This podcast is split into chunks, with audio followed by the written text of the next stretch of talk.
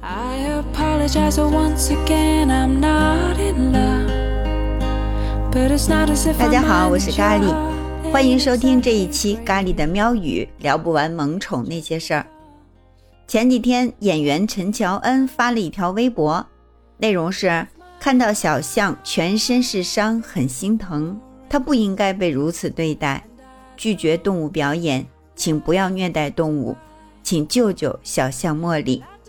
这条消息像是一时激起了千层浪，小象茉莉再次回到了公众视野。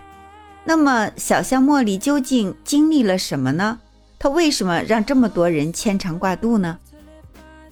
小象茉莉是一头亚洲象。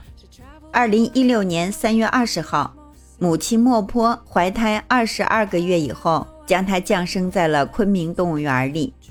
它的父亲是亚洲象中坡，一九九八年被野外救助，从普洱来到了昆明动物园。后来呢，就成为了园区里面亚洲象种群的头领。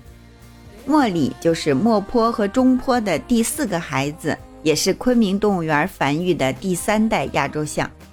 我们都知道，亚洲象啊这个种群野生象的数量非常少，在我们国家，亚洲象是国家一级保护动物，所以呢，茉莉一出生就受到了广泛的关注。她出生以后的第四天，央视新闻频道就曾经以“昆明动物园亚洲象家族喜添千金”为题进行了报道。小象重七十公斤，是位小公主，大部分时间都在妈妈肚子下面钻来钻去，无忧无虑地玩耍，饿了就会去吃奶。一年后，小象茉莉在父母的陪伴下，在人群的欢呼声中度过了一周岁生日。茉莉这个名字是昆明动物园向社会公开征集的，这个名字和茉莉花的那个茉莉谐音。茉莉的花语呢，就是纯洁和迷人。动物园还为茉莉制作了小象雕塑。这一天的亚洲象馆啊，人山人海。茉莉在父母的陪伴下，吃到了一份儿由甘蔗、胡萝卜、西瓜等等食物做成的蛋糕。四面八方的游客们围着她，集体给她唱了生日快乐歌。那个时候啊，也是茉莉最幸福的一段时光，集万千宠爱于一身，活成了名副其实的小公主的样子。然而好景不长，二零一八年，为了调整血缘，昆明动物园确定从河南省焦作市的天鹅湖公园引进一头雄象，叫九斑。而茉莉呢，作为交换生，肩负着亚洲象种群建设的特殊使命，经过吊车、吊装、长途奔波，于当年的四月十五号抵达了九斑的家乡。昆明动物园说，为了保证茉莉到新的地方能够尽快适应，早在半年前，饲养员就开始训练它的独立性，并为它制定了健康食谱，不允许它再吃妈妈的母乳。此后呢，还经过了一系列的进笼训练，包括拴脚链、进运输笼，最终成功装笼。在一个大象的纪录片里面，咖喱记得，大象的寿命与人是相仿的，哺乳期长达四年，十四岁才算成年。也就是说，一头两岁的小象就还相当于是襁褓中的婴儿。那个时候，他就遭遇了断奶以及和母亲的分离。其实这个举动本身就已经是很残忍了。更让大家难以想象的是，当茉莉再次回到公众视野的时候，竟然已经沦为了一头表演象。在网上流传的一段视频里，茉莉脚上拴着十多厘米宽的铁链，表演着吹口琴、吹气球、倒立、金鸡独立等等这些杂耍的动作。旁边的驯象员手里拿着一只象钩子，随时都可以刺向茉莉。他耳朵后面最敏感的部位被刺得血肉模糊。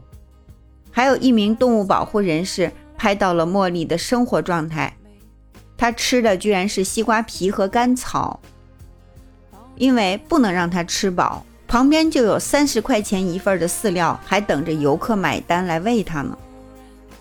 而那些游客花五十块钱还可以骑着茉莉走一圈。表演结束以后，他他就睡在满是粪便、肮脏不堪的笼子里。由此可见，茉莉很可能遭遇了虐待。面对铺天盖地的质疑和谴责，去年九月份，焦作市林业局的工作人员在接受当地媒体采访的时候表示说，他们曾经派出了技术人员进行调查，结果和网传的情况完全不一样，不存在虐待小象的情况。去年十二月。庆阳市和生森林动物乐园法定代表人石宝东接受媒体采访的时候提到了说，让大象站立、吹气球等等动物演出，是让动物进行正常的行为展示，不是虐待动物。可是动保人士根本不能认同这个说法，他们质疑说，如果不存在虐待，那么违背自然天性的那些高难度表演动作是怎么学会的？头上那么多疑似被象钩扎刺的伤是怎么造成的？吃西瓜皮又是为什么？这些疑点一直没有得到明确的答复，茉莉也从公共视线里消失了，整个事件更像是被刻意的淡化掉了。直到前几天，微博话题“陈乔恩为挽救小象茉莉发声”登上热搜以后，四月二十五号，好巧不巧的哈。庆阳和生森林动物乐园的抖音账号发布了一条视频，里面提到了小象茉莉的近况。视频里，小象在园子里走动，从工作人员手里卷起胡萝卜在吃着。视频附文是说，小象腿部很健康，网上所贴的象腿受伤与真相不符，并且说希望大家上官网媒体看看，也可以来动物园现场看看我们园子是在如何养大象的。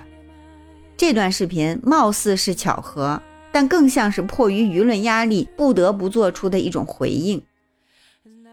等动保人士去这家动物园寻访茉莉的时候，却被告知茉莉已经不在这儿了。那么，茉莉去哪儿了呢？她是真的回归了平静健康的生活吗？还是有虐待动物之嫌的动物园为了再次平息风波采取的权宜之计呢？在咖喱看来。动保人士奔走呼吁，所保护的不仅仅是小象茉莉，茉莉更像是一个代名词，它是在为所有被表演的动物代言。拒绝任何形式的动物表演，才是动保人士最想大声疾呼的。二零一零年七月，国家林草局发出过通知，停止野生动物与观众零距离接触、虐待性表演。二零一三年七月，住建部也出台了《全国动物园发展纲要》，里边明确指出，杜绝各类动物表演，要求动物园能够切实为动物提供适宜的生活条件，保障其健康生活和繁育等规定。只是相较于法律，这些行业规定在巨大的商业利益面前显得是那么的苍白无力。